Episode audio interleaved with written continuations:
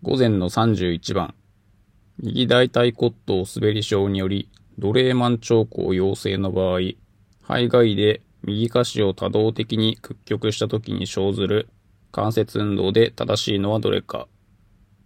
1、左股関節が屈曲外旋する。2、左股関節が内転外旋する。3、右股関節が外転外旋する。4、右股関節が外転内旋する。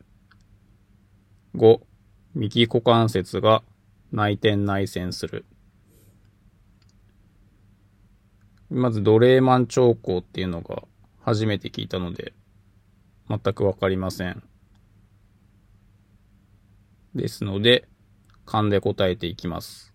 が、まず1番と2番、えー、左、左が動くのかっていう感じなので、まずこれはないだろうということで、1番、2番は消しておきます。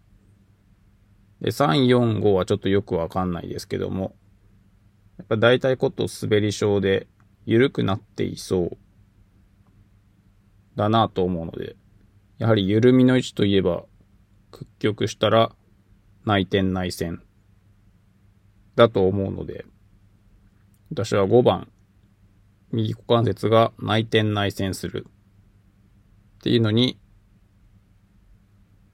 答えたんですけれども、間違い。で、3番の右股関節が外転外旋するが正解でした。今回は以上です。